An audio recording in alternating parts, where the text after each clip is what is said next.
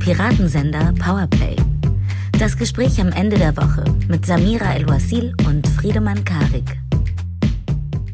Ihr werdet es bemerkt haben, die Luft duftet wieder süßer, die Kinder lachen heller, die Sonne wärmt auch wieder von innen. Richtig, Samira und ich sind zurück. Es war knapp. Wir waren nämlich unter anderem zusammen auf Sizilien und es war so, dass man vielleicht hätte auch dort bleiben können. Instagram-FollowerInnen wissen es schon. Aber wir haben es trotzdem zurückgeschafft. Oder Samira, wie war's? Es war hart. Wir wollten uns aus anderen Gründen an den Boden dort festkleben. Man hat uns nicht gelassen. Wir wurden aus den Cannellonis rausgerollt Richtung Deutschland, wo äußerlich gerade alles stirbt äh, und wir noch ein bisschen vom italienischen Leben in uns mitgenommen haben, in der Hoffnung, dass wir es bis zum Winter irgendwie aufrechterhalten. Und wie ist dir der Wiedereintritt in die Alltagsatmosphäre gelungen? Kannst du dich noch erinnern, während der für uns nicht allzu weit entfernten Schulzeit, dass im Herbst die Rückkehr in die neue nächste Klasse ein bisschen auch irgendwie ein Befremden oder ein Fremdeln mit der Unterrichtsform an und für sich verursacht hat. Mhm.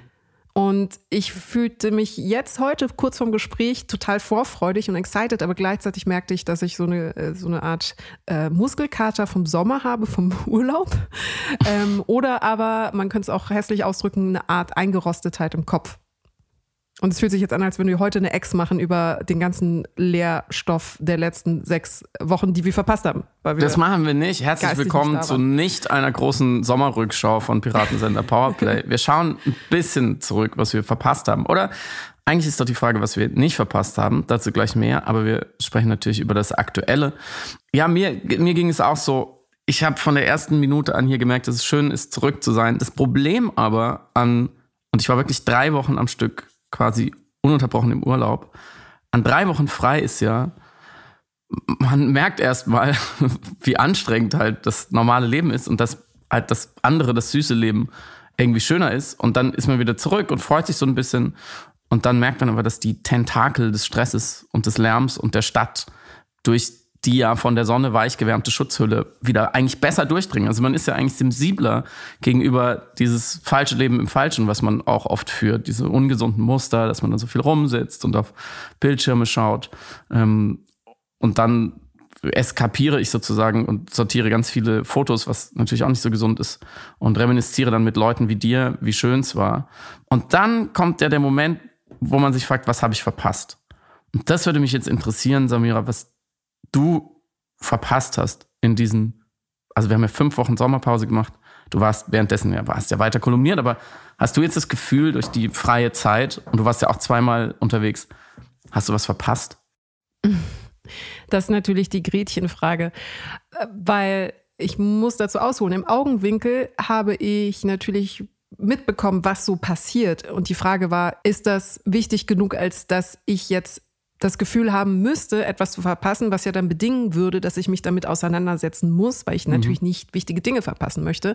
Oder ich stelle aktiv für mich fest, es ist nicht wichtig genug, um meine Aufmerksamkeit dorthin zu lenken. Und dann müsste ich ja die Frage verneinen, ich habe nichts verpasst. Weil wenn ich festgestellt hätte, dass ich was verpassen würde, dann hätte ich es ja verpasst. Ich hoffe, das ergab sein. Aber das führt uns vielleicht genau in den Kern des ersten Punktes, den wir besprechen wollten. Nein, anders. Worüber sprechen wir heute eigentlich? Worüber sprechen wir heute? Also, wir haben schon klar gemacht, wir sprechen nicht über alles das, was in den letzten Wochen passiert ist. Wir machen noch ganz kurz Werbung für 14.09. Mittwochabend in Berlin ah, für die ja. Buchbox. Da machen wir nämlich eine Lesung in einer sehr äh, schönen Location. Ähm, googelt einfach mal unsere Namen und Buchbox oder so, dann findet ihr das sicher. Wir freuen uns sehr, endlich auch wieder auftreten zu können. Da lesen wir natürlich ein bisschen aus den erzählenden Affen, aber wir erzählen mehr, weil wir sind ja auch erzählende Affen. Also es wird keine langweilige, äh, verstaubte, äh, verstaubter Frontalunterricht, sondern ich glaube, es wird ganz unterhaltsam und wir sprechen auch viel über Aktuelles. So, das hatte ich mir noch aufgeschrieben, was wir noch tun müssen. Wir sprechen so ein kleines bisschen über etwas, was ich sehr schön bebildern könnte. Wir haben nämlich, Samira und ich haben nämlich eine Weintour auch unter anderem gemacht oder eine, eine Verköstigung. Und es war keine Weintour, es war, wir haben einfach ein Weingut besucht und sehr viel getrunken und gegessen und uns Geschichten angehört. Und äh, äh, da war ein, ein Schild, da stand drauf Weintour, aber zwischen Wein und, ähm, also Englisch geschrieben und Tour war nicht viel Platz. Deswegen stand da Winnetour. Und ich habe Samira gezwungen, ein Foto, sich da vorzustellen und ein Foto zu machen. Und damit kann ich sie jetzt erpressen. Vielleicht veröffentliche ich das mit der Folge. Das heißt, ähm, wir sprechen natürlich auch äh, kurz über diesen erfundenen, in Anführungsstrichen, Häuptling der Apachen heißt er doch immer bei Karl May, was ja an mhm. sich schon mal völliger Quatsch ist. Nur ganz kurz darüber, wir versprechen es, weil das ist zum Beispiel so was, was wir irgendwie verpasst haben, aber auch nicht verpasst haben, weil es natürlich wichtig war, aber auch irgendwie völlig egal, diese Diskussion. Mm, und wir sprechen auch kurz über den Stand der Debatte zur Ukraine, wo ja gerade zumindest militärisch sich erfreuliche Dinge entwickeln, aber die Diskussion eigentlich noch im Stellungskrieg verharrt. Und dann sprechen wir noch über zwei andere Dinge. Über was? Wir wollten natürlich über das Entlastungspaket ein bisschen sprechen, gar nicht so inhaltlich, sondern eher über die Konzeptionierung von Gerechtigkeit. Also wie mhm. kriegt man eine Verteilung von notwendigen Gütern oder von notwendigen Ressourcen so hin, dass alle Interessen vertreten sind, alle Gruppen bedacht sind, die ökonomisch Schwächsten in der Matrix äh, am meisten unterstützt werden und alle das Gefühl haben, dass es funktioniert. Gerade ist die Stimmung so, dass viele sagen, das Entlastungspaket funktioniert nicht und wir wollten dem gerne auf den Grund gehen. Ist das tatsächlich so? Ist das subjektiv empfunden oder ist das ökologisch und ökonomisch ungerecht? Und dem dann angeschlossen auch das neue Buch von Club of Rome, die ja bereits vor 30 Jahren eben Prognosen zur Ökologie und zu der Klimakrise geleistet haben. Diese haben einen neuen Bericht veröffentlicht und fordern eine radikale Umverteilung, um die Klimakrise in den Griff zu bekommen und haben fünf Vorschläge gemacht, wie man die Welt gerechter machen kann, damit ökonomisch und ökologisch eine Stabilität hergestellt wird. Und darüber wollten wir auch sprechen, weil es sehr wichtig ist. Und wir haben sogar noch eine neue Rubrik, verraten wir aber jetzt noch nicht, die das alles auch ein kleines bisschen verbindet. Mm, lass uns anfangen, so halb in den Rückspiegel schauend. Mhm. Ich habe gerade eben gesagt, diese Themen, die diskutiert wurden in der Zeit, als wir äh, nicht keinen Podcast gemacht haben und teilweise auch nicht in Deutschland waren, ich zumindest teilweise streckenweise Tage, Wochen lang auch wirklich nicht in die sozialen Medien geschaut habe, sehr wenig auf Twitter geschaut habe und ganz bisschen Nachrichten geschaut habe, also wo ich wirklich mal raus war. Diese Themen waren teilweise auch im Nachhinein gleichzeitig irgendwie sehr wichtig und gleichzeitig völlig egal. Und das meine ich gar nicht in so einer Raucherecken-Coolness, dass ich so, dass ich mich so absondere, sage, ja, ja, lass die, lass die Trottel mal diskutieren, ich bin ja so viel schlauer, ich brauche das nicht mehr. Mm, sondern eher die Frage so, sollte ich mich damit beschäftigen? Wie tief steige ich ein? Frage, die wir uns ja oft stellen. Und was ich sehr wichtig finde an, an dem ersten Beispiel, über das wir sprechen wollen, oder die, die erste, das erste Rückschauthema sozusagen, was wir nochmal kurz aufrollen wollen. Warum? Wird es eigentlich diskutiert? Also woher kommt das? Wozu? Zu welchem Zweck wird es groß?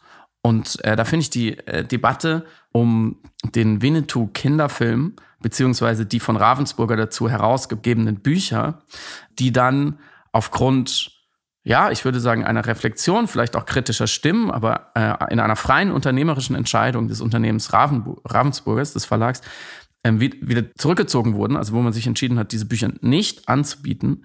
Hm, daraus wurde ja eine viel, viel größere, sehr scharf geführte Debatte um sozusagen Wohl und Wehe, um das Dürfens des äh, Karl Mayschen Övres, was die USA, die heutige USA angeht. Du als Winnetou-Fotomodell, wie, wie nimmst du es von heute aus wahr, all das? Das waren zwei interessante Momente, die da, glaube ich, zusammenkamen. Das eine war das Erfinden eines Shitstorms. Das wurde auch datenanalytisch auf scompler.com sehr schön aufgearbeitet von Mirko Lange. Es gab am 19. August eben das Zurückziehen des Begleitbuchs zu dem Film, der junge Häuptling Winnetou vom Ravensburger Verlag. Und das war eine ökonomische und offenbar auch ideelle Entscheidung, so wie es der Verlag begründet hat. Und das wurde dann von Boulevardmedien aufgegriffen und hochgejazzt in unseren schon oft hier besprochenen aufmerksamkeitsökonomischen Selbstbespielungs- und autopoetischen Spiralen. So eine Attacke von irgendwelchen imaginierten, woken, radikalen, Bücher zensieren wollenden Gruppen. Mhm.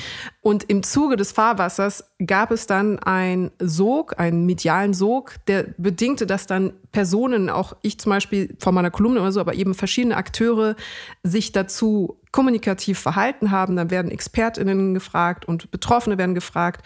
Und zum Glück ist da zum Beispiel dann die Native American Association of Germany, die dann vokal werden konnte. Aber das Ganze bekommt dann eine Größe, die eigentlich dem Anlass nicht gerecht wird. Und ich glaube, daher kommt auch das Gefühl, wenn wir sagen, es ist etwas passiert oder es ist etwas sehr, sehr Relevantes passiert und gleichzeitig war es nicht, hatte es gar nicht die Relevanz, die publizistische Relevanz, die mhm. behauptet wurde von Boulevardmedien aus ökonomischen Gründen, weil es natürlich auch auflagensteigernd ist, die es tatsächlich hatte.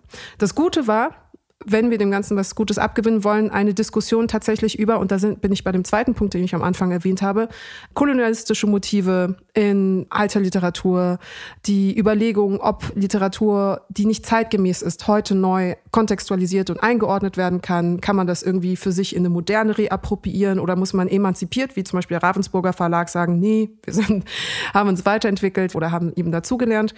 Und schafft man das auch als Privatperson auf individueller Ebene, seine eigene Nostalgie zu trennen von seiner eigenen Entwicklung im Erwachsenenalter. Das war mhm. nämlich, glaube ich, auch so ein Grundrauschen, das behauptete, sich angegriffen fühlen von erfundenen KritikerInnen, die es ja gar nicht so gab in der Masse, wenn es darum ging, etwas zu verhandeln, was in der eigenen Kindheit sehr wichtig war, weil dadurch eine Verwechslung entstand zwischen dem, was man als Kind mochte, das aber eben rassistische äh, oder Rassismen reproduziert und dem Blick, den man als Erwachsener heute darauf hat. Mhm. Dass man das Gefühl hat, jetzt retroaktiv als rassistisch zu gelten, weil man es als Kind gut fand. Und diese Abwehrreflexe in Kombination eben mit einem ökonomischen Interesse von Medienakteuren, die das extra hochjazzen, mhm.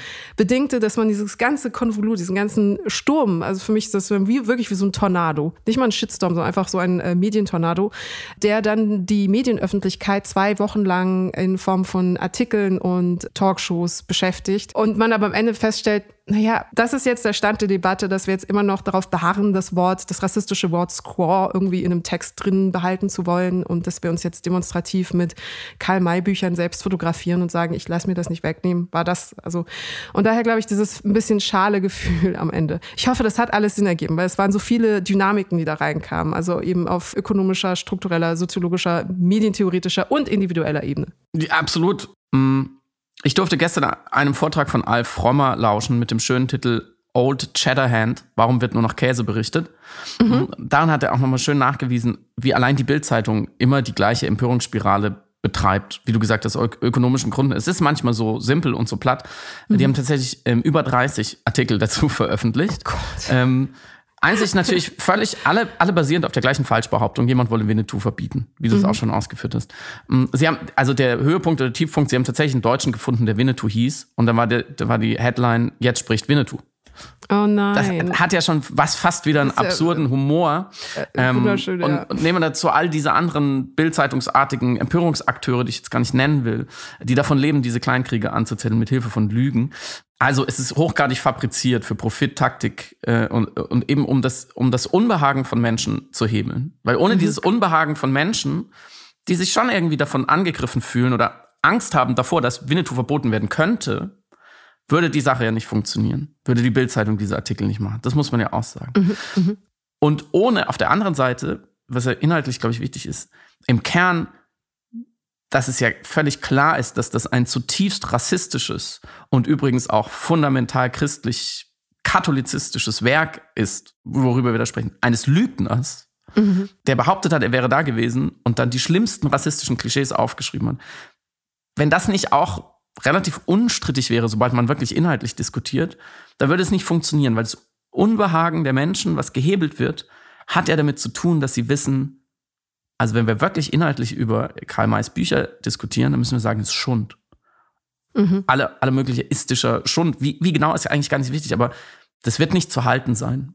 Äh, dieses wertvolle Kindheitskulturprojekt und die Emotionen, die ich damit verbinde, die werde ich, wenn wir werteorientiert reden, wenn wir wirklich ethisch äh, darüber sprechen und wirklich ans Werk gehen, nicht halten können. Und ich glaube, da kommt diese enorme Empörungs- Spirale her und diese, diese Kränkung, die da gehebelt wird, der Sigmar Gabriels dieser Welt. Weil es mhm. geht ja überhaupt nicht, unter 30 sagt Winnetou niemand was, glaube ich. Das könnte man natürlich jetzt wieder recyceln, wenn man die Kinderfilme macht. Für uns vielleicht noch am Rande, aber da geht es ja um ältere Menschen, ehrlich gesagt, was ich auch gar nicht mhm. abwerten meinen will. Mhm. Aber das sind vor allem Menschen, glaube ich, die gerade äh, im kulturellen, aber auch in vielen anderen Bereichen, und ich glaube, da sind die Unterschiede gar nicht so groß, einen Kampf um ihre Normalität führen. Mhm. Sie, zumindest wahrgenommen. Sie denken, ihre Normalität wird ständig kritisiert, ist ständig unter Beschuss. Und es könnte sein, in so einem feindlichen Umfeld, dass wirklich jemand mal Winnetou verbieten will. Weil das N-Wort, äh, das wurde ihnen sozusagen, also das ist kurz davor, so, so sozial geächtet zu werden, dass es einem Verbot, einem sowas ähnlichem nahe kommt. Leider noch nicht. So. Ähm, ich nehme mal ein ganz anderes Beispiel, der Verbrenner. Das, das, der Verbrennermotor und das Verbrennerauto war für, war für diese Generation einfach immer noch ein Statussymbol und ein Symbol von Freiheit und von Wohlstand und von Emanzipation. Vom, man, wir stehen auf der richtigen Seite. So, Generation Golf und so weiter und so fort. Und jetzt heißt es, der ist schlecht und der muss weg. Wieder ein großer Baustein der Normalität, der nicht mehr in Ordnung ist. Und so könnte man immer, man könnte sehr, sehr viele Beispiele dafür finden, wo in ganz konkreten Dingen die Normalität brüchig wird. Kein Mensch mag, wenn seine oder ihre Normalität nicht mehr so richtig funktioniert und wenn es gute Argumente dagegen gibt. Und diese Leute, die sich ja auf die gleichen Werte berufen, wie sagen wir mal die anderen oder wie wir, oder die Progressiven oder die Leute, die Winnetou blöd finden und Karl May, ähm, die wissen ganz genau, ob jetzt wie bewusst oder vorbewusst, will ich nicht beurteilen, aber ich glaube, die spüren zumindest, das meine ich mit dem Unbehagen, wenn wir wirklich tatsächlich ernsthaft die Werte, nach denen wir uns geeinigt haben zu leben, also zum Beispiel Menschenrechte, anwenden. Und zwar auf allen Dimensionen. Und wir zum Beispiel sagen, naja, die, ähm, worüber Karl May da schreibt, waren eigentlich ein Genozid. Die Indigenen Amerikas wurden ausgerottet nahezu. Und deswegen ist, das, was er da geschrieben hat, Quatschliteratur im, noch wenn man es noch am wohlwollendsten sieht oder eben Teil von einer Propaganda, die zu diesem Verbrechen gehört, wie auch immer, mm, dann kann sie nicht mehr bestehen. Dann müssten auch Leute, die Winnetou lieben, sagen, ja, ich, ich habe Winnetou als Kind gelebt, ich finde es heute noch irgendwie gut, es, es hat mir total viel gegeben, aber hm, meine Werte stehen total dagegen, jetzt muss ich mich entscheiden. Und vor dieser Entscheidung hat natürlich jeder Mensch Angst. Und wie du gerade gesagt hast, wenn Sigmar Gabriel dann schreibt, ich habe geweint, als Winnetou starb oder so. Und das hat mich nicht zum Rassisten gemacht. Sie haben natürlich sofort das Gefühl, es gibt eine Kontaktschuld. Mhm. Ja, ich habe was gelesen, ich habe was gut gefunden. Ich finde heute noch was gut, was nicht, was nicht vor den Werten nicht Bestand hat. Ähm, dann, dann habe ich auch keinen Bestand mehr. Und dieses mhm. Missverständnis mhm. zieht sich ja äh, durch alle Debatten. So deprimierend das manchmal ist und so unnötig man das dann irgendwie findet, was wir gerade alles beschrieben haben. Ich würde den unsichtbaren Progress den man, den man nicht sieht, was dann nebenher passiert, während diese Debatten stattfinden, nicht unterschätzen. Weil ich glaube, viele Menschen, die sich bisher noch kein bisschen Gedanken gemacht haben über äh, rassistische Erzählungen oder rassistische Zuschreibungen oder generell der Rassismus gegenüber äh, dieser Gruppe von Indigenen, die für uns immer nur Diät entwilden und ähm, die, diese, diese Leute mit dem Federschmuck und ne, als die wir uns an Karneval verkleidet haben. Viele Leute, die sich darüber noch sehr wenig oder noch keine Gedanken gemacht haben, weil es halt auch einfach geografisch ein Stückchen weiter weg ist als andere Rassismen, die kommen durch solche Debatten in Berührung damit. Und die sagen beim ersten Mal vielleicht noch, oh, jetzt, äh, warum diskutieren wir darüber? Oder jetzt wollt ihr uns den Winnetou wegnehmen oder haben wir nicht andere Probleme? Aber steht der Tropfen hüllt den Stein. Ich glaube, dass Menschen, die bereit sind, äh, mitzudenken und ähm, mitzufühlen und sich, sich dem aussetzen und dann so, mal so ein bisschen mit reingehen, ist es ja klar, wo man rauskommt. Also natürlich gibt es immer die, die, die dann in den Trotz verfallen. Wie immer. Aber ich glaube, die Mehrheit der Menschen würde dann doch mit ein bisschen Abstand und wenn, sie, wenn, der, wenn der Rauch sich gelegt hat und man die Friedenspfeife geraucht hat, vielleicht sagen, ja, stimmt, vielleicht lese ich meinen Kindern was anderes vor.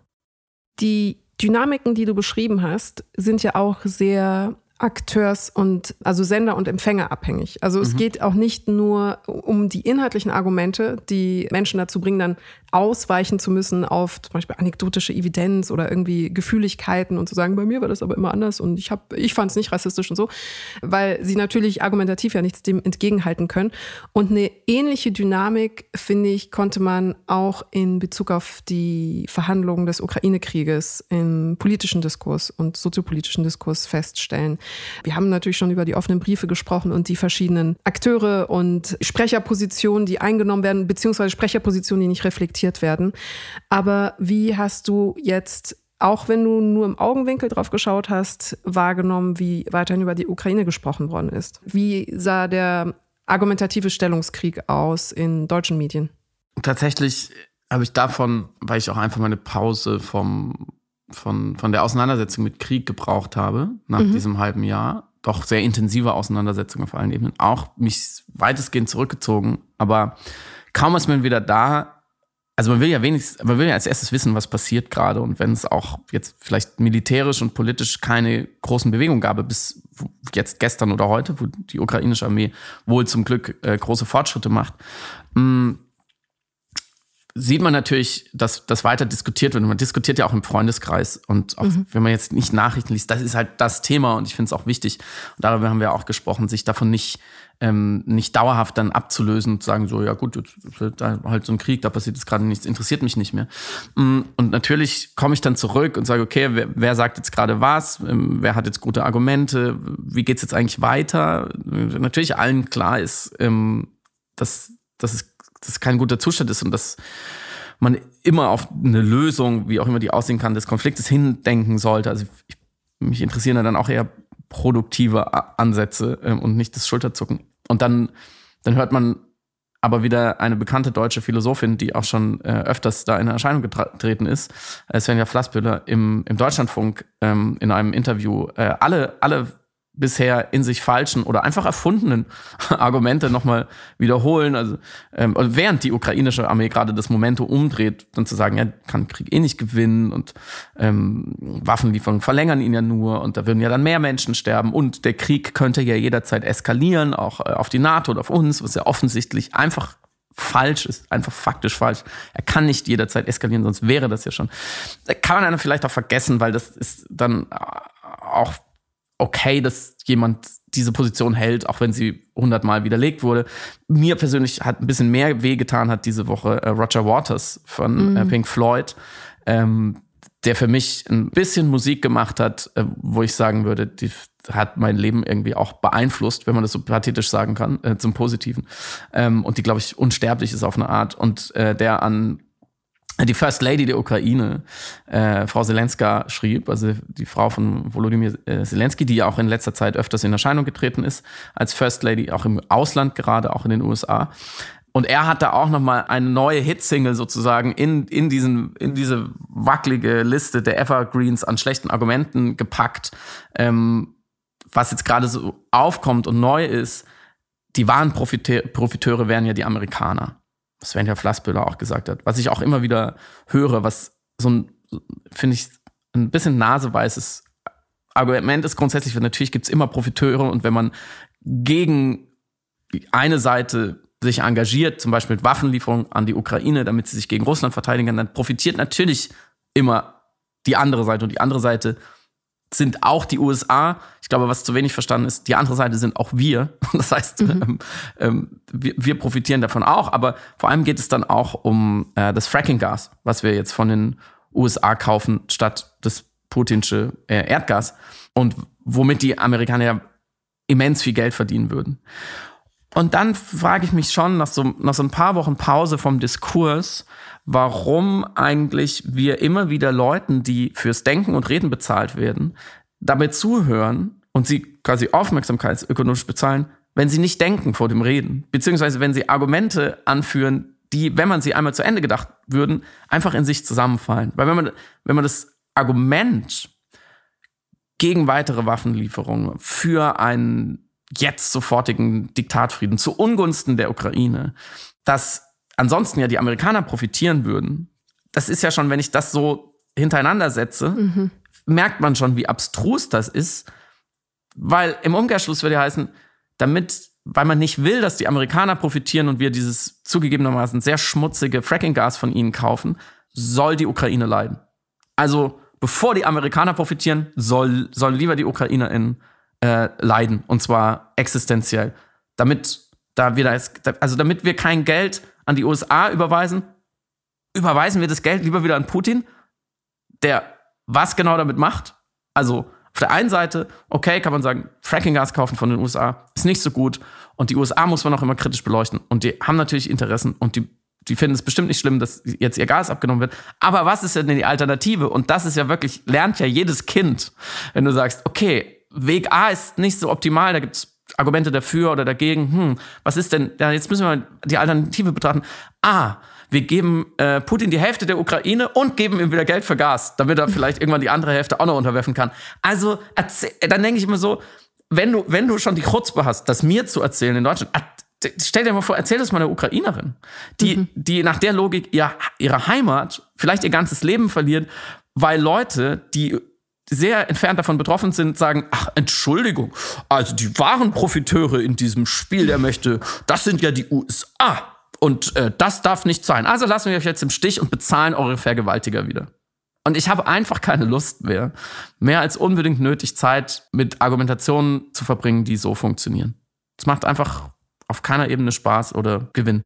Es macht auf keiner Ebene Spaß oder Gewinn, aber es profitieren natürlich auch Menschen davon, eben dieses Derailing oder diese, diese Verdrehung ähm, zu leisten, auch, mit, auch im Rahmen der Aufmerksamkeitsökonomie.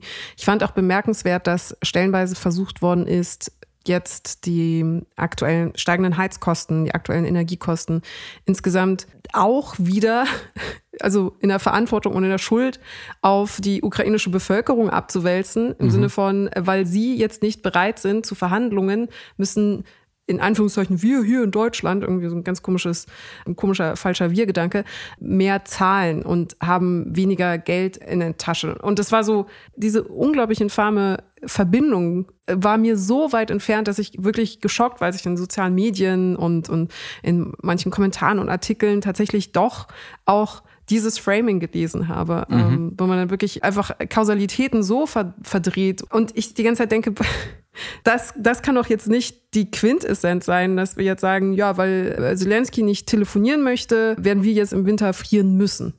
Das ist so. Ich weiß gar nicht, warum ich das nochmal erwähnen wollte, aber es hat mich so schockiert in meiner, nach meiner kurzen Social Media Pause und dann zurückkehrend in die Diskussionen, die geführt werden, äh, online, aber auch publizistisch, dass das dann eins der Takes war, die mir entgegenschalten. Ja. Das führt mich zum Entlastungspaket.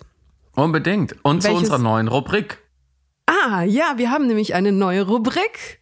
Wahnsinn. Wir haben uns nämlich überlegt, es ist äh, total äh, super, wenn wir zu zweit miteinander über Dinge reden, aber wir wollen jede Woche, und wer uns kennt, weiß, wie ernst wir jede Woche meinen, wetten, wann wir es erstmal verschusseln. Wir wollen jede Woche jemand dazu holen per Sprachnachricht, der die uns eine Frage stellt oder ein Thema vorgibt, damit wir ein bisschen rauskommen aus unserem Schlamassel. Und äh, diese Woche ist es niemand Geringeres als unser äh, guter Freund, TV-Moderator und Musiker Jo Schück. Und der hat uns Folgendes geschickt. Hallo Friedemann, hallo Samira, hier ist der Jo.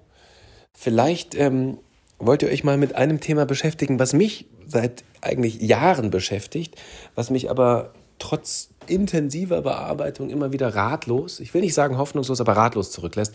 Es ist das Thema Ungleichheit. Können wir sagen, äh, langweilig, haben wir schon so viel drüber geredet. Und genau das ist mein Punkt. Ich habe selber darüber viel geredet, habe diverse in verschiedenen Variationen Sendungen darüber gemacht. Und was mich so unbefriedigt zurücklässt, ist, dass mein Eindruck ist, dass nicht nur eine große und überwiegende Zahl von, von Ökonomen eine ähnliche Auffassung teilt, mit der Analyse nämlich, dass ein zu großes Maß an Ungleichheit, das wir längst erreicht haben und das äh, sich noch weiter steigern wird, äh, nicht zuträglich ist für jegliche Gesellschaft und obwohl sich eine so große Zahl von Menschen, die sich damit auskennen, einig sind, passiert nichts. Und mir ist klar, es gibt große Lobbygruppen, die ein, ein gegenteiliges Interesse haben. Mir ist auch klar, warum die das wollen und, und, und welche Geschichten und Narrative sie dagegen erzählen. Aber der Punkt ist, sind wir nicht in der Lage oder sind wir dann am Ende vielleicht doch nicht willens, dieses System anzugehen? Dabei wäre es, glaube ich, es gibt so ein paar Vorschläge, die relativ einfach wären durchzusetzen und zumindest diesem, diesen krassen Gap ähm, zwischen wenigen Superreichen und ganz vielen Superarmen etwas zu kitten, wenn auch vielleicht nicht ganz zu lösen. Ihr könntet das mal durchdenken und eine Lösung präsentieren, damit ich am Ende eins schlauer nach Hause gehe. Ha. Äh, ja. Seit wann sind wir denn für Lösungen zuständig, zuständig, bitte? Hallo. Moment. Das ist ein Podcast. Hier wird sich nur beschwert, gemeckert und genörgelt.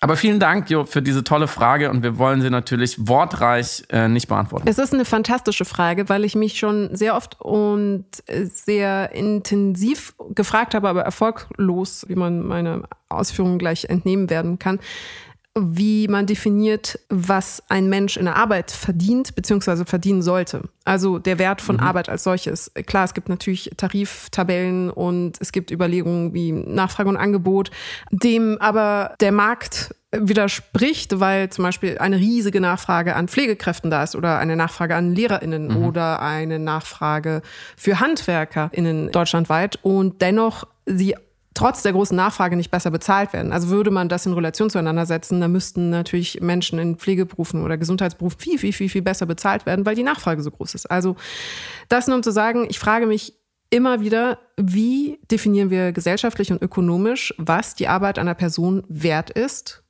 sowohl als ökonomischer Wert als auch als sozialer Wert, den sie einer Gesellschaft gegenüber leistet. Und das führt uns zur grundsätzlichen Gerechtigkeitsfrage. Also wie definieren wir Gerechtigkeit beziehungsweise wie fair es ist, was welche Person wann, warum unter welchen Umständen bekommt. Und das führt mich zur Kritik am Entlastungspaket.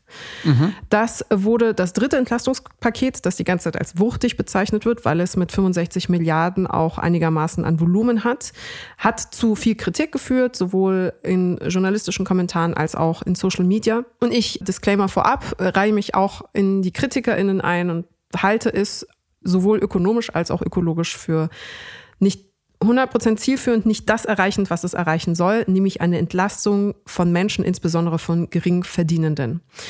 Kurz nur angerissen, was ein paar Aspekte sind, damit man nachvollziehen kann, was dieses Paket oder eher dieses Mosaik an kleinen Päckchen, so müsste man es formulieren, imstande ist zu leisten oder vorhat zu leisten. Mhm. Es werden mehr Menschen insgesamt einfach Wohngeld bekommen. Vorher im zweiten Paket mhm. wurden weniger Menschen bedacht, jetzt werden mehr Menschen mit Wohngeld bedacht. Mhm das, was früher Hartz IV hieß, heißt jetzt nur ein Bürgergeld und hat einfach 50 Euro mehr. Aber im Grunde genommen ist es Hartz IV mit 50 Euro mehr. Das heißt 500 Euro. Ein Regelsatz von 500 Euro mhm. als Grundsicherung. Es gibt eine, sie nennen es Energiepauschale. Ich würde es einfach einen Obolus nennen für RentnerInnen und Studierende. RentnerInnen bekommen 300 Euro einmalig als Zahlung und Studierende 200 Euro einmalig zur Verfügung gestellt, um eben die steigenden Kosten ausgleichen zu können. Es gibt mehr Kindergeld, mhm. 18 Euro pro Kind und es wird vor allem auch das dritte Kind bedacht, was vorher nicht der Fall war. Vorher wurden, bekam man nur 18 Euro eben für Kind 1 und 2. Das heißt, Familien mit mehr Kindern haben jetzt auch 18 Euro für das dritte Kind. Uhu. Und das, was mich vielleicht am meisten beschäftigt, aus verschiedenen Gründen, ist, dass die angebliche Nachfolge des 9-Euro-Tickets, nämlich das 49 bis 69 Euro-Ticket, in Gang gebracht worden ist. Unter der Bedingung, erstens, dass die Länder sich zur Hälfte daran beteiligen. Und mhm. zweitens, es ist eben nicht das 9-Euro-Ticket. Deswegen ist auch die Formulierung Nachfolge des 9-Euro-Tickets natürlich ein ganz großer nomenklaturaler Quatsch, weil es eben ein 50 bis 70 Euro-Ticket werden wird, wenn es klappt. Dazu sei noch gesagt, also es gibt einige Bundesländer, die sich diese Halbübernahme der Kosten für das Ticket jetzt schon absehbarerweise nicht leisten könnten. Das heißt, man könnte böserweise unterstellen, dass dieser Vorschlag gemacht worden ist im vollen Bewusstsein, dass es Länder gibt, die es einfach nicht leisten können und dadurch der Vorschlag dann mhm. abgelehnt werden müsste. Ich bin, wer es gehört hat, ein, äh, wer es in den alten Folgen gehört hat, ein großer Fan des 9-Euro-Tickets gewesen aus verschiedenen Gründen, aus ökologischen Gründen natürlich, aber auch aus Gründen der Fairness einer Stadtsoziologie oder einer Mobilität. Weil Mobilität mhm. ist ein Grundrecht für alle Menschen und alle Menschen sollten Zugang innerhalb sowieso bin ich für ein, eine freie Bewegung innerhalb der Welt. Aber wenn wir jetzt in nationalen Grenzen denken wollen, ist für mich unabdingbar, dass Menschen Zugang zu allen Bereichen ihres Landes haben, in dem sie wohnhaft sind. Und mhm. das ist für mich ein Ausdruck einer liberalen, fairen und gerechten Gesellschaft, dass jeder Mensch unabhängig von Einkommen die Möglichkeit hat, das bestreiten zu können. Und das hat das 9-Euro-Ticket geleistet. Fußnote, nur wenn die Infrastrukturen das auch zulassen und nicht zum Beispiel Nachteile für Menschen im Rollstuhl dadurch entstehen, dass sehr viele Menschen die Züge nehmen und kein Platz mehr ist für Menschen, die auf den Rollstuhl angewiesen sind. Das nur noch zusätzlich gesagt. Diese Mobilität, diese Freiheit für alle funktioniert nur, wenn Infrastrukturen diese Freiheit auch für alle gewährleisten, also auf allen Ebenen. Das ist noch sehr wichtig. So, das führt mich aber zur großen Frage der Gerechtigkeit. Ist es also fair oder nicht? Sind 200 Euro gut für Studierende? Hat man denen damit geholfen? 300 Euro für RentnerInnen? Ist das gut, schlecht? Wie setzen wir den Maßstab an? Und in Anbetracht der aktuellen ökonomischen Entwicklungen das wurde auch äh, zum Beispiel in der Zeit schön aufbereitet. Mithilfe des Deutschen Instituts für Wirtschaftsforschung ist es nach wie vor ungerecht. Es ist nach wie vor so, dass einkommensstärkere Familien und Haushalte mehr davon profitieren als einkommensschwache Haushalte. Das liegt tatsächlich in der Mechanik der Steuerstrukturen. Das ist, ich verlinke den Text, äh, der das genau erklärt in den Show Notes, aber zusammengefasst kann man sagen, weil einkommensstarke Menschen mehr Steuern zahlen, profitieren sie ökonomisch immer noch mehr davon, wenn es Entlastung gibt auf steuerlicher Ebene. Das heißt, mhm. das, was erreicht werden soll, wurde nicht 100 Prozent erreicht. Und im Grunde genommen ist es ein Flickenteppich aus kleinen Goldtalern, die in verschiedene Ecken der Republik hingesandt werden, in der Hoffnung, dass das so ein bisschen eine Befriedung führt, eine soziale Befriedung erreicht, eine gewisse vermeintliche ökonomische Sicherheit für die nächsten paar Wochen vielleicht zur Verfügung stellt. Aber mein Eindruck ist, es ist gerade so viel, dass nicht die Leute komplett auf die Barrikaden gehen und es ist aber nach wie vor viel zu wenig, um jetzt durch die nächsten Monate zu kommen. Angefangen eben bei den Einmalzahlungen und aufhörend bei der Heizkostenentlastung für Familien und mhm. mehr Personenhaushalte. Um dieses Thema, was du gerade dargelegt hast, und Jos Frage noch einmal zu verbinden, ja. würde ich Stimmt. noch mal kurz fragen, warum? Mhm.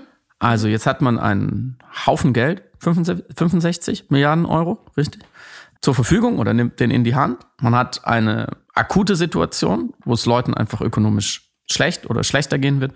Und man hat grundsätzlich, darum ging es Joja vor allem, eine sowieso schon große Ungleichheit. Also was heißt das konkret? Manche Leute haben einfach viel mehr als andere und manche Leute haben viel größere Chancen, noch viel mehr zu verdienen als andere und äh, sich zum Beispiel in einer Krise irgendwie zu retten.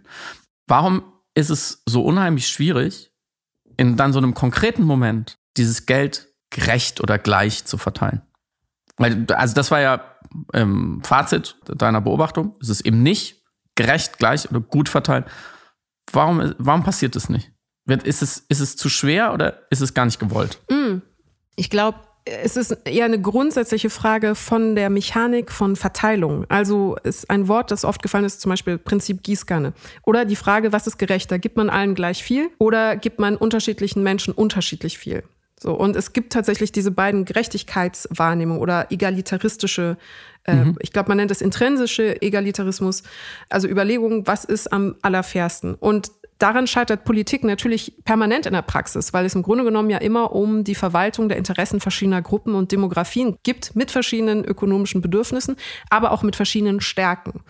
Und ein sozialer Gedanke, zumindest in der politischen Philosophie, ist ja die Überlegung, dass Menschen, die es besser stützen, mehr ertragen können, ein bisschen mhm. was abzugeben sollten, um der Solidarität willen, um des Gemeinschaftswillens, um der Sozialverträglichkeit, aber auch um der Funktionalität einer Gesellschaft und eines Staates willens mehr abgeben. Und im Grunde genommen ist ja das ganze Prinzip der Steuer darauf aufbauend. Im Grunde ist es ja, wenn wir es runterbrechen, ein Gesellschaftsvertrag des solidarischen Einzahlens in die Infrastrukturen, an denen wir uns alle beteiligen, weil wir alle davon profitieren. Also das Gegenteil der Tragik von Allmende. Und äh, wenn ich da kurz einhaken darf, was man oft vergisst, der, der sogenannte progressive Steuersatz, das heißt, dass mhm. ich mehr Prozent von meinem Einkommen abgebe, wenn mein Einkommen höher ist, mhm. ist ja exakt die, der, die mathematische Umsetzung des Solidaritätsprinzips, was du gerade aufgezeichnet hast. Dass die, genau. die mehr haben, auch anteilig mehr unterstützen. Genau. Die Frage wird interessant ab dem Moment, wo man sagt, reicht das denn?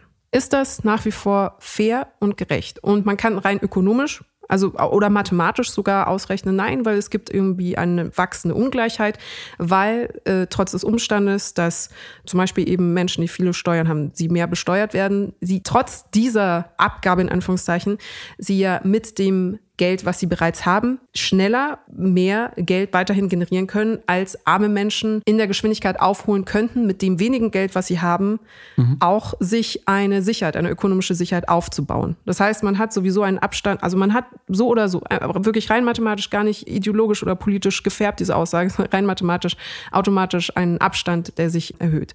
Muss man das zur Kenntnis nehmen. Und dann sind wir natürlich bei so Fragen wie beispielsweise Erbschaftssteuer oder wie geht man mit Immobilienbesitz um? Also Geld, das für sich selbst arbeitet, das aber nicht generiert wird von den Personen, die das Geld besitzen.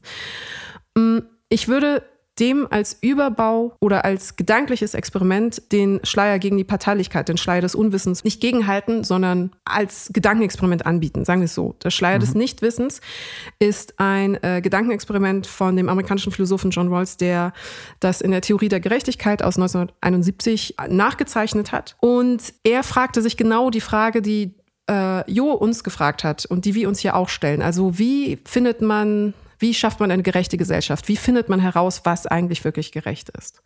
Und er meinte, eines der Faktoren, die dagegen sprechen, die verhindern, dass Menschen sich gerecht zueinander verhalten oder die bewirken, dass Menschen zum Beispiel Gesetze durchsetzen wollen, die zu ihrem eigenen Vorteil sind oder zum Vorteil mhm. ihrer eigenen Klientel oder ihrer eigenen sozialen Gruppen oder Entscheidungen treffen, die zum Nachteil von Gruppen sind, die nichts mit ihnen selbst zu tun haben, ist, dass es Parteilichkeit gibt, dass es keine Unparteilichkeit gibt im Treffen dieser Gerechtigkeitsentscheidungen. Und um dem entgegenzuwirken, schlägt er vor, dass man alle Entscheidungen in Bezug auf Gerechtigkeit mit dem Schleier der Unwissenheit trifft. Das heißt, man sieht nicht, für wen man rein theoretisch diese Entscheidung trifft. Und ein Punkt weiter ist, man trifft die Entscheidung immer in dem Bewusstsein, dass man selber von diesen Entscheidungen betroffen sein könnte, weil man jede Person werden könnte, die diese Entscheidung betrifft. Das heißt, man muss sich vorstellen, dass man aufwacht und plötzlich eine alleinerziehende Mutter ist oder mhm. ein Vater mit vier Kindern, der in einem äh, Betrieb arbeitet. Und diese Perspektive einnehmend würde dann gerechtere Entscheidungen getroffen, weil man, so Rawls, automatisch für die in der Gesellschaft ökonomisch Schwächsten bessere Entscheidungen treffen würde, weil man ja selber davon ausgehen könnte, selbst einmal diese Person zu sein. Mhm. Und ganz vereinfacht gesagt, glaube ich, wäre die Grundsicherung beispielsweise eine ganz andere, wenn es im Bundestag nur eine Person gäbe, die von Grundsicherung dauerhaft leben müsste. Anders ausgedrückt, müsste ein Regierender mit ehemals Hartz IV auskommen, würde es Hartz IV nicht geben. Ganz banal ausgedrückt.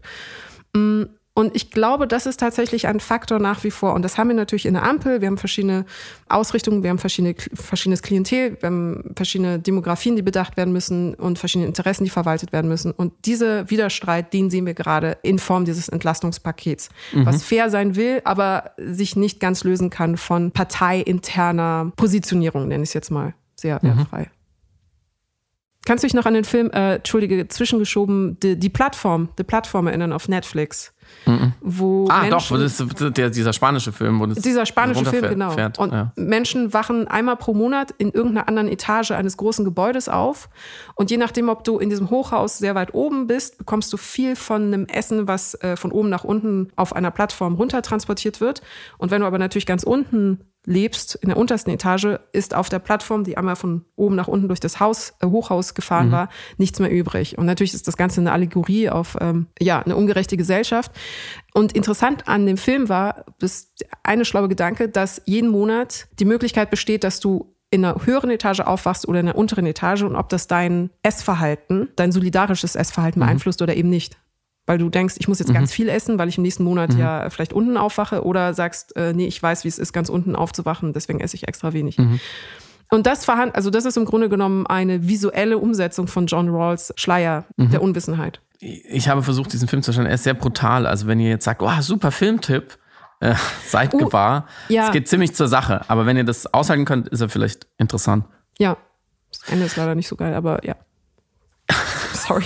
Gebt ihm eine Chance. diese, diese Warnung wollte ich noch mitgeben, weil ja, sonst alle sagen, wir haben geguckt, war interessant, aber das Ende war Schrott. Also gerade das ist die, das, die Plattforminteresse, Interessenplattform gerade nochmal ganz runtergeschoben. Lass mich äh, langsam aber sicher in, zum großen Klimax in die Schlussviertelstunde einbiegen dieses Podcasts und versuchen, alle Themen miteinander zu verbinden und noch ein kleines Neues aufzumachen.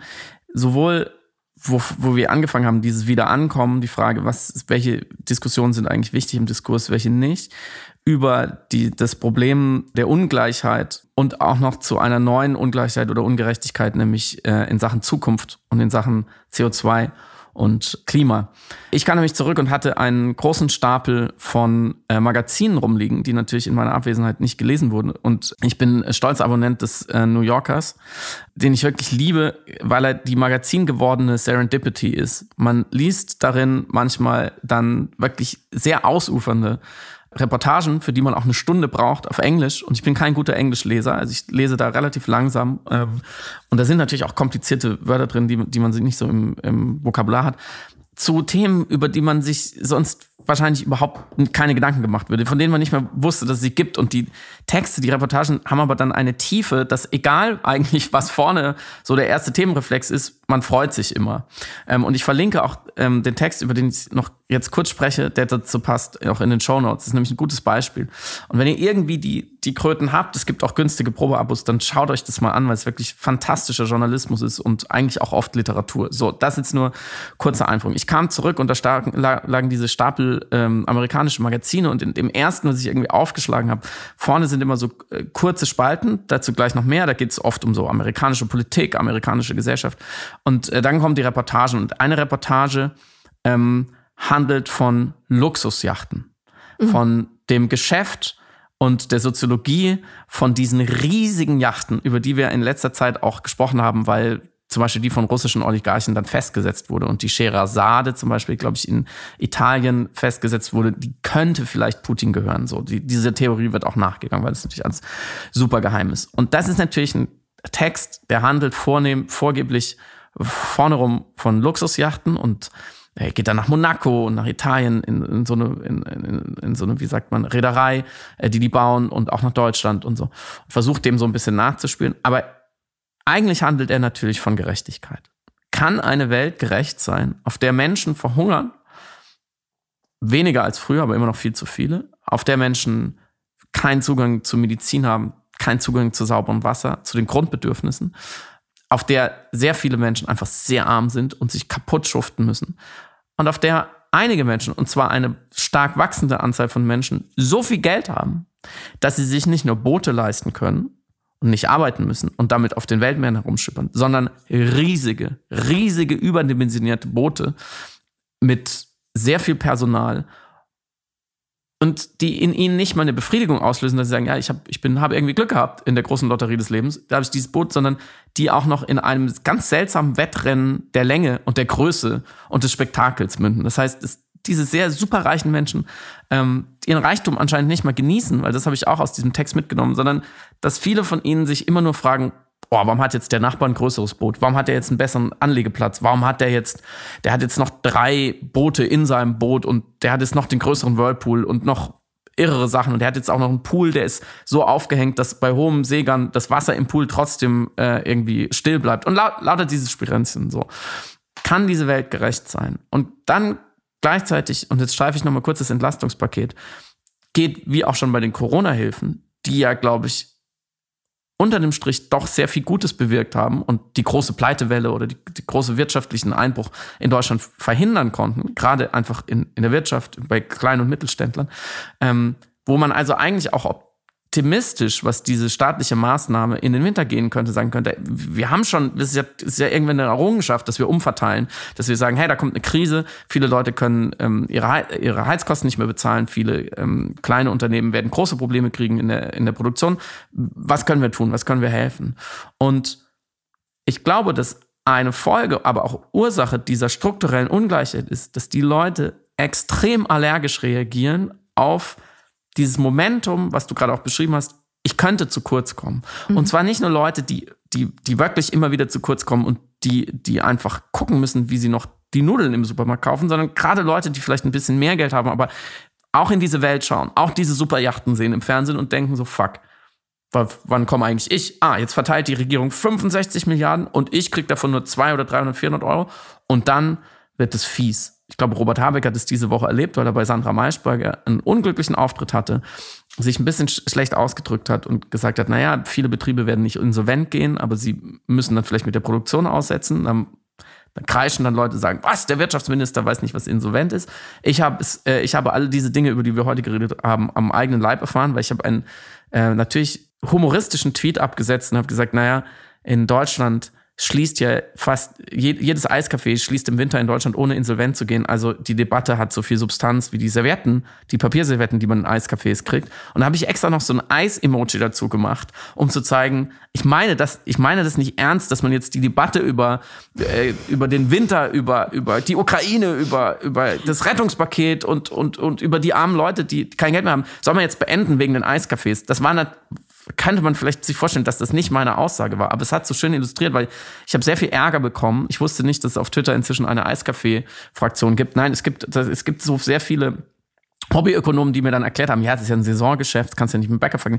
Ach so, ja, aber was ich, was man, was ich daran eigentlich gesehen habe, an 3000 Leuten, die mich auch wirklich als dumm beschimpft haben, deswegen, darin sind, die Stimmung ist gereizt. Mhm. Es wird dann vielleicht der, der, der Witz nicht so verstanden. Es wird der Gegenseite auch immer nur das Allerschlechteste unterstellt. Ja, keiner, ganz wenige haben zu mir gesagt, äh, das, ist ein, das ist ein Witz auf Kosten von Leuten, die um ihre Existenz fürchten. Das sollte man nicht tun. Ein Argument, was ich mir eingehen lasse, ja, wo ich vielleicht auch in Zukunft sensibler bin.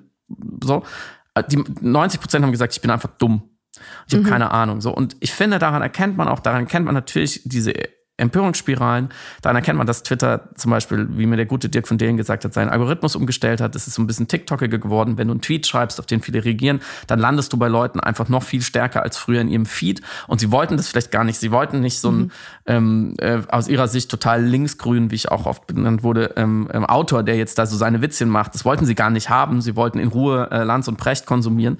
Ähm, klar, da, da, da, da crashen einfach ähm, die sogenannten Filterblasen, die es nicht gibt, ständig aufeinander. Und dann habe ich einen anderen Tweet geschrieben, der mir viel wichtiger war, den ich auch ernst gemeint habe, nämlich, dass offensichtlich äh, die allermeisten PolitikerInnen in Deutschland größere Angst haben vor den möglichen Protesten des Herbstes und Winters aufgrund dieser Ungerechtigkeit oder der Existenzängste oder ja, einfach höhere Kosten.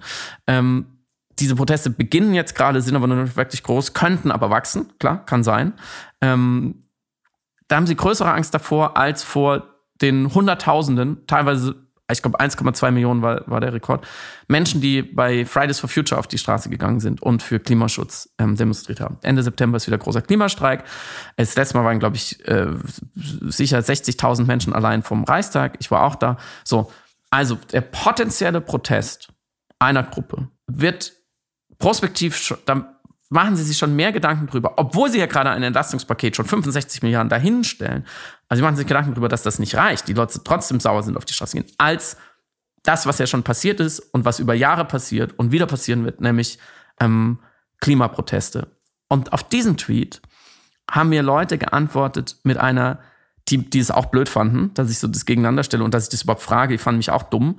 Aber sie haben mir trotzdem eine tiefere Wahrheit geschenkt da wurde mir nämlich wirklich geantwortet, naja, es ist doch ganz klar, bei den einen geht's nur um Schwachsinn, schrieb jemand, oder um Klimagedöns, also bei Fridays for Future. Ach so. Mhm. Bei, okay. bei den anderen, die jetzt protestieren, um das nackte Überleben, um ihre Existenz. Let it sink in.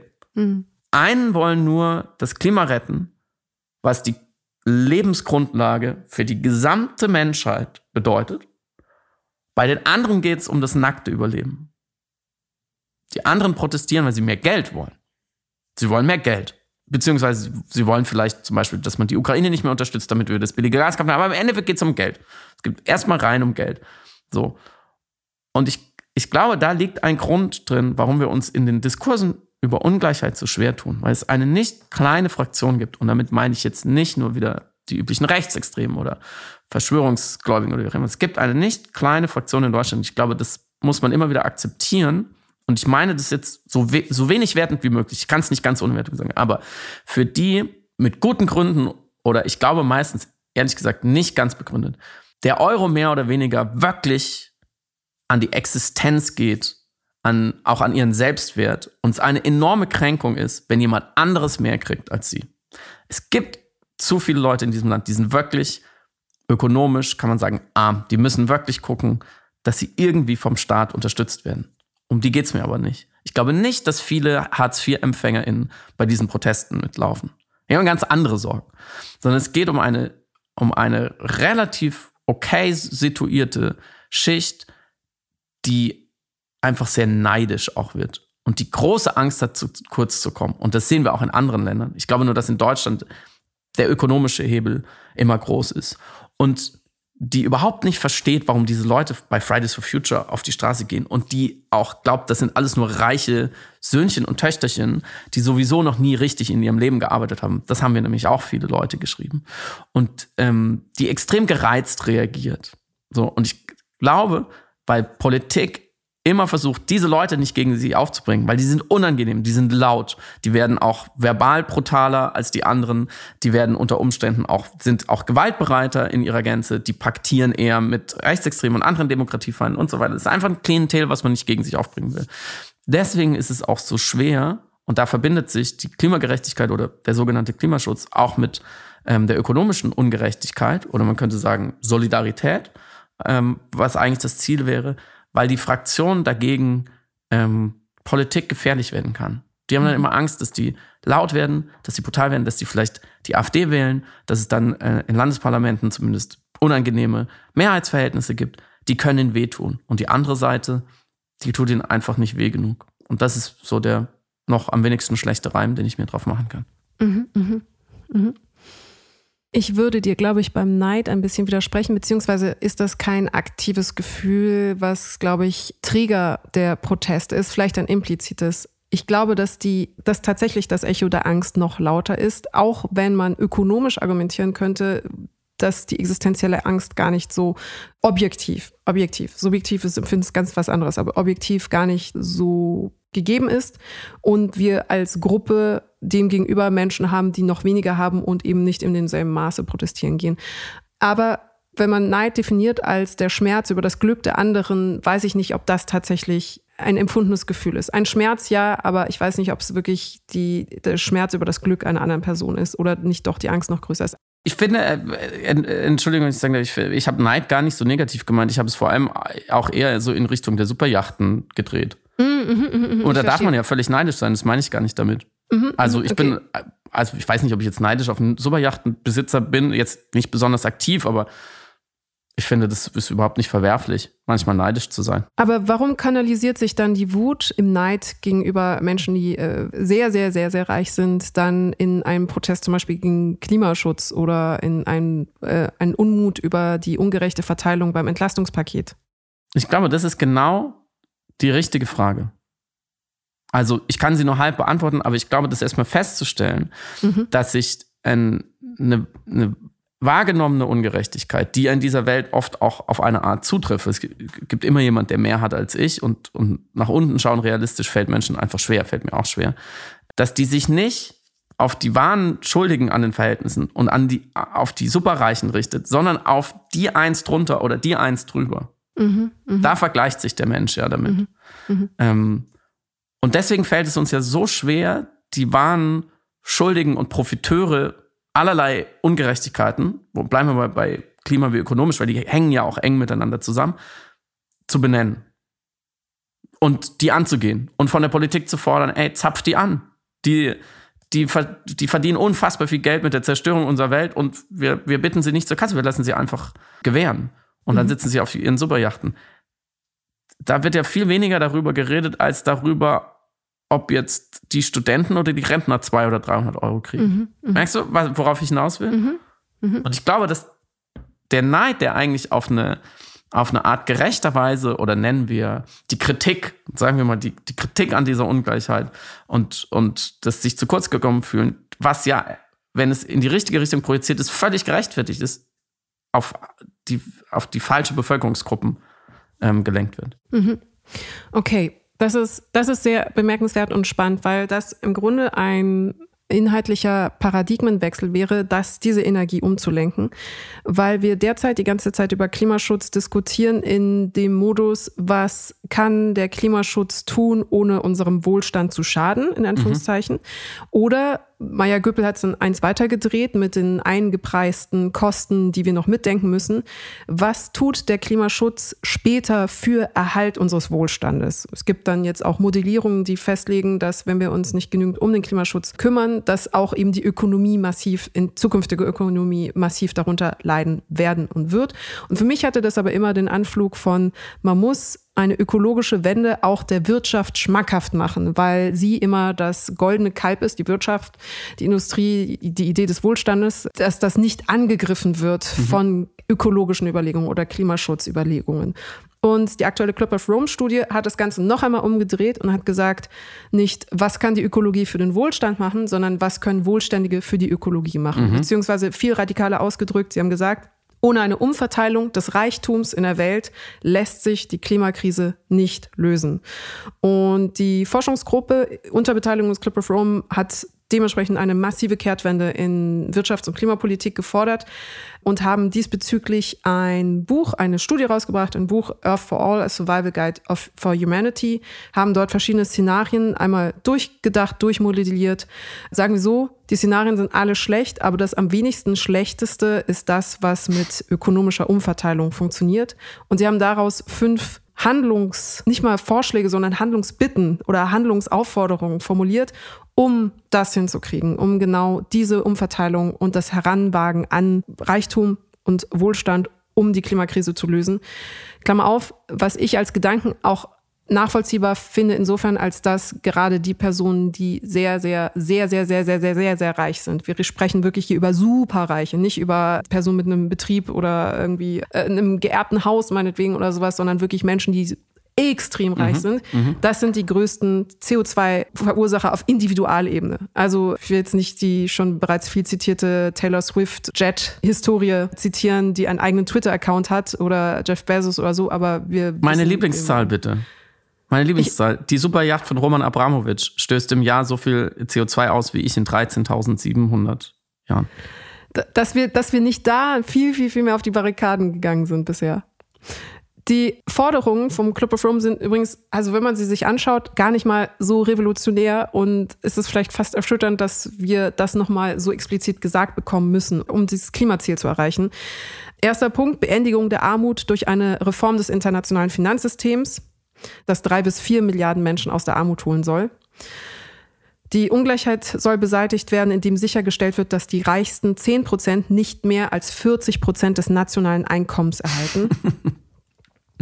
Die Rolle der Frauen soll gestärkt werden. Es geht um Gleichberechtigung und Gleichstellung der Geschlechter bis 2050, um Gestaltung des Lebensmittelsystems, um eine gesunde Ernährung für alle Menschen auf der Welt zu gewährleisten und Umstellung auf saubere Energie, um bis 2050 netto Null Emissionen zu erreichen. Und das sind die fünf Forderungen, die Sie geäußert haben. Und Sie erklären anhand Ihrer Modellierungen, wie man diese tatsächlich wirtschaftlich mhm erreichen kann, wirtschaftlich erreichen kann. Es geht nicht um den super Staubsauger zu erfinden oder jeder kauft sich jetzt keine Plastiktüte mehr, sondern einen Stoffbeutel, sondern wirtschaftliche Umstrukturierungen. Und dass wir das noch nicht so, wie soll ich sagen, äh, vergegen, nicht vergegenwärtigt ist das falsche Wort. Wir sprechen ja die ganze Zeit darüber. Alle sprechen darüber. Aber naja. mit mehr Vehemenz in den Bereich der Wirtschaft gegangen sind. Genau, wir, wir tanzeln immer so ein bisschen, wie sieht die Ästhetik des Widerstands aus? Wie sehen Protestformen aus? Benutzen wir die richtigen Wörter? Benutzen wir das richtige Framing? Wir beide ja auch sagen so, oh, mhm. oh, man muss das richtige Narrativ präsentieren, damit die Leute mobilisiert und überzeugt werden. Und dann ist es aber dann doch so ein bisschen fast arithmetisch banal, weil es ist so einfach Zahlen hin und her schieben auf eine sinnvolle, ökologisch nachvollziehbare und solidarisch mitgedachte Art und Weise. Und da ja. scheuen wir uns halt noch so. Du hast völlig recht, es ist auf eine Art banal, aber also die, die, es ist intellektuell nicht sonderlich komplex. So, ja. einige wenige Menschen und Konzerne verdienen einfach sehr, sehr viel Geld mit der Zerstörung ja. der Erde. Und wenn wir die Erde nicht komplett zerstören wollen, die ist schon halb, aber dann müssen sie damit aufhören. So, und wir müssen sie dazu bringen, dass sie damit aufhören. So, aber wenn man das dann verstanden hat, okay, wie machen wir das? Dann wird es natürlich komplex weil diese Konzerne und diese Menschen die sind immer steinreich und sehr mächtig. Und sie bestimmen einfach in den Ländern, die vielleicht vorausgehen könnten oder die, die einfach wichtig sind in der Welt, ökonomisch, politisch, militärisch, bestimmen sie oft viel mit. Ich will mhm. jetzt nicht sagen, die, unsere Regierung ist nur eine Marionette der Konzerne, es stimmt nicht, aber sie haben schon großen Einfluss so.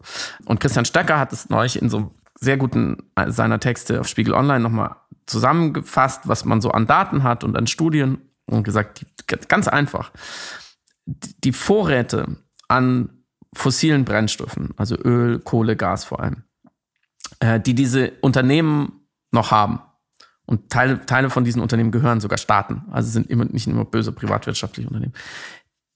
Die sind so groß, diese Vorräte, auf die haben die Zugriff. Und diese Vorräte sind für die ja eine Gelddruckmaschine. Die müssen die nur aus dem Boden holen, verkaufen, solange die Preise halbwegs stabil sind, verdienen die sehr, sehr, sehr, sehr, sehr viel Geld in Zukunft damit. So wie sie auch in der Vergangenheit verdient haben. Diese Vorräte sind so groß, wenn die, die, wenn wir zulassen, dass die die aus der Erde holen, dann wird's vier Grad plus die Erwärmung. So mit allen Folgen. So, also wäre die Rückkopplung, wir müssen die dazu bringen, dass die das nicht, dass die dieses Geld nicht verdienen.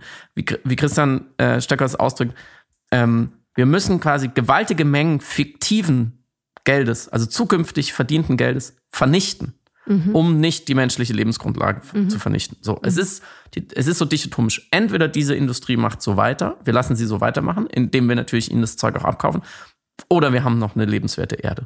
Es gibt eigentlich keine zwei Fragen. So. Und dann ist es natürlich ein politisches Problem, das zu lösen.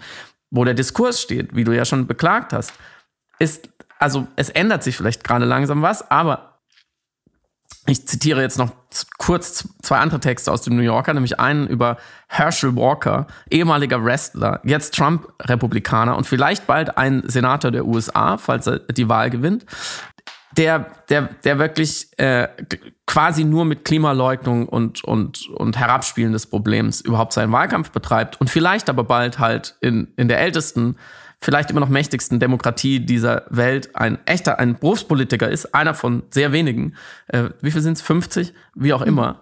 Also man sieht einfach, das hat einfach ein politisches, man kann politisch Profit daraus schlagen, sich gegen all das, was wir gerade da sagen, einfach dumm zu stellen und sage, es mir alles völlig wurscht, das ist eine Erfindung der Linken, dieser Klimawandel. Und dann war ein zweiter kurzer Text über zwei Franzosen, die mit einem elektrischen Segelboot, also ein Boot, was Segel hat, aber der Motor ist dann elektrisch, den, den man noch braucht, biodynamischen Wein aus Frankreich in die USA bringen, über den Atlantik. Also zwei schlaue, progressive Köpfe, mhm. die sagen, hey, es muss doch auch anders sein, ähm, Cargo und dieses ganze Verschiffen und gerade Wein, das hat so eine schlechte CO2-Bilanz, wir machen es jetzt CO2-neutral. Erstens ist der Wein biodynamisch angebaut, so wenig CO2 möglich und dann dieses Boot stößt gar kein CO2, also ganz, ganz wenig aus, äh, batteriebetrieben. Wo ich dann dachte, okay, warte mal, klar, die, die, die Bösewichter, die ehemaligen Wrestler, die äh, Trump gut finden, okay, geschenkt. Die anderen, die, die es anscheinend durchschaut haben, das Problem, und handeln und einen Job draus machen, die schiffen jetzt Wein von Frankreich in die USA extra noch.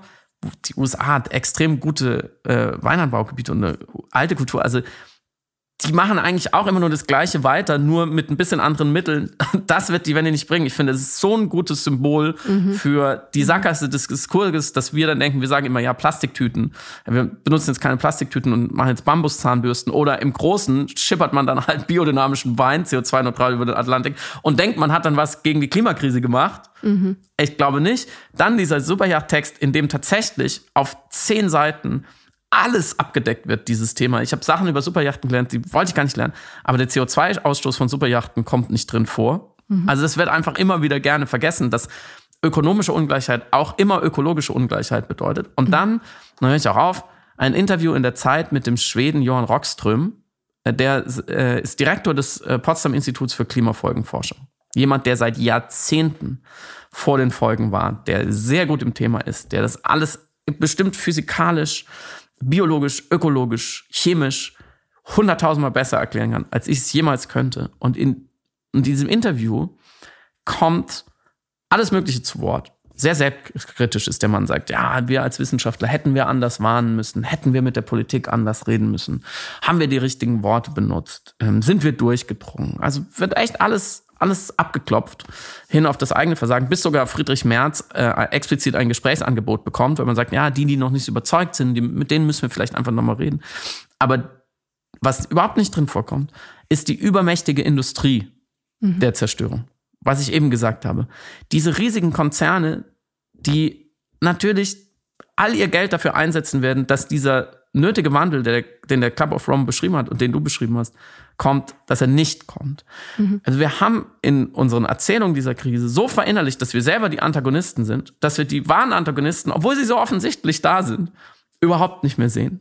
Und wenn wir das, wenn wir das nicht angehen, wenn wir nicht die Hauptnutznießer dieser Krise ganz klar in den Fokus stellen und als erstes müssen die mal aufhören, so viel Geld damit zu verdienen, mhm. dann werden wir noch bei fünf Grad schwitzend da sitzen und uns wundern, warum nichts passiert.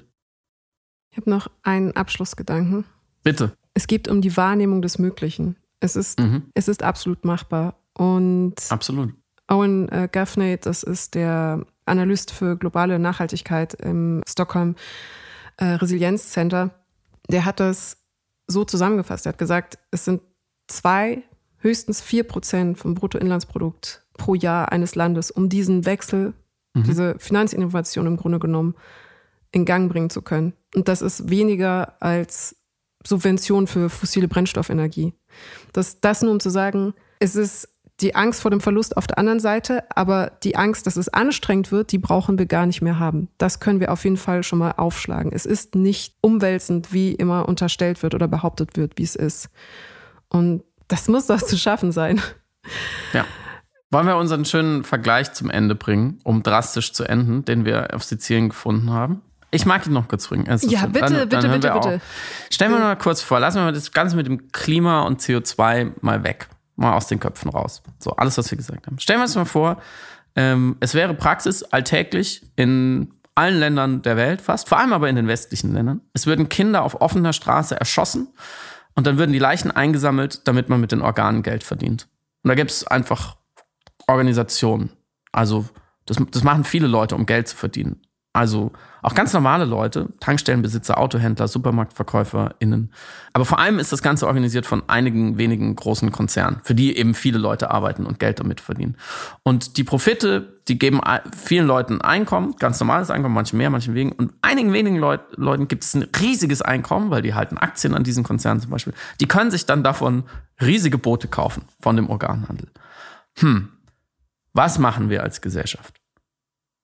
Was machen wir jetzt? Wenn wir sagen, ha, es mit den toten Kindern ist irgendwie nicht so ideal, mm, gibt es mehrere, also und auch, ja, wie kriegen wir dann die Organe her? Andere Versorgung von Organen, müssen wir die vielleicht im Labor kultivieren oder müssen Spendesystem aufsetzen, wo die Leute freiwillig spenden, wenn sie sterben oder müssen wir medizinisch forschen, sehr aufwendig und teuer und ha, mein Chef, der macht das ja irgendwie auch und ich arbeite zwar für den nur in der Buchhaltung, aber der erschießt diese Kinder. Und ich muss ja auch irgendwie Geld verdienen. Ah, vielleicht am besten kriegen wir einfach keine, ich kriege einfach keine Kinder mehr, da kann kein Kind mehr erschossen werden.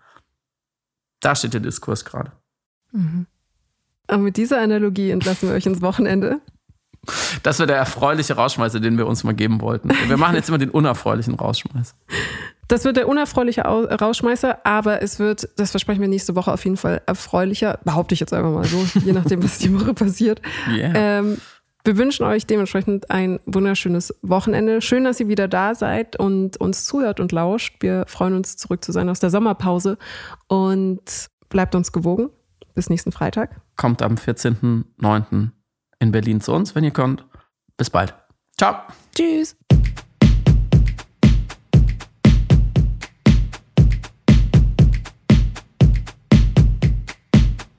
Du hörst Piratensender Powerplay. Das Gespräch am Ende der Woche mit Samira El-Wasil und Friedemann Karik. Piratensender Powerplay ist eine Produktion von Stereotype Media in Kooperation mit Yam Yam, der unsichtbaren Tupperbox für den diskreten Foodie. Du möchtest Yam Yam zwei Wochen lang kostenlos testen? Abonniere diesen Podcast überall und gewinne gutes Korma. Bon Appetit!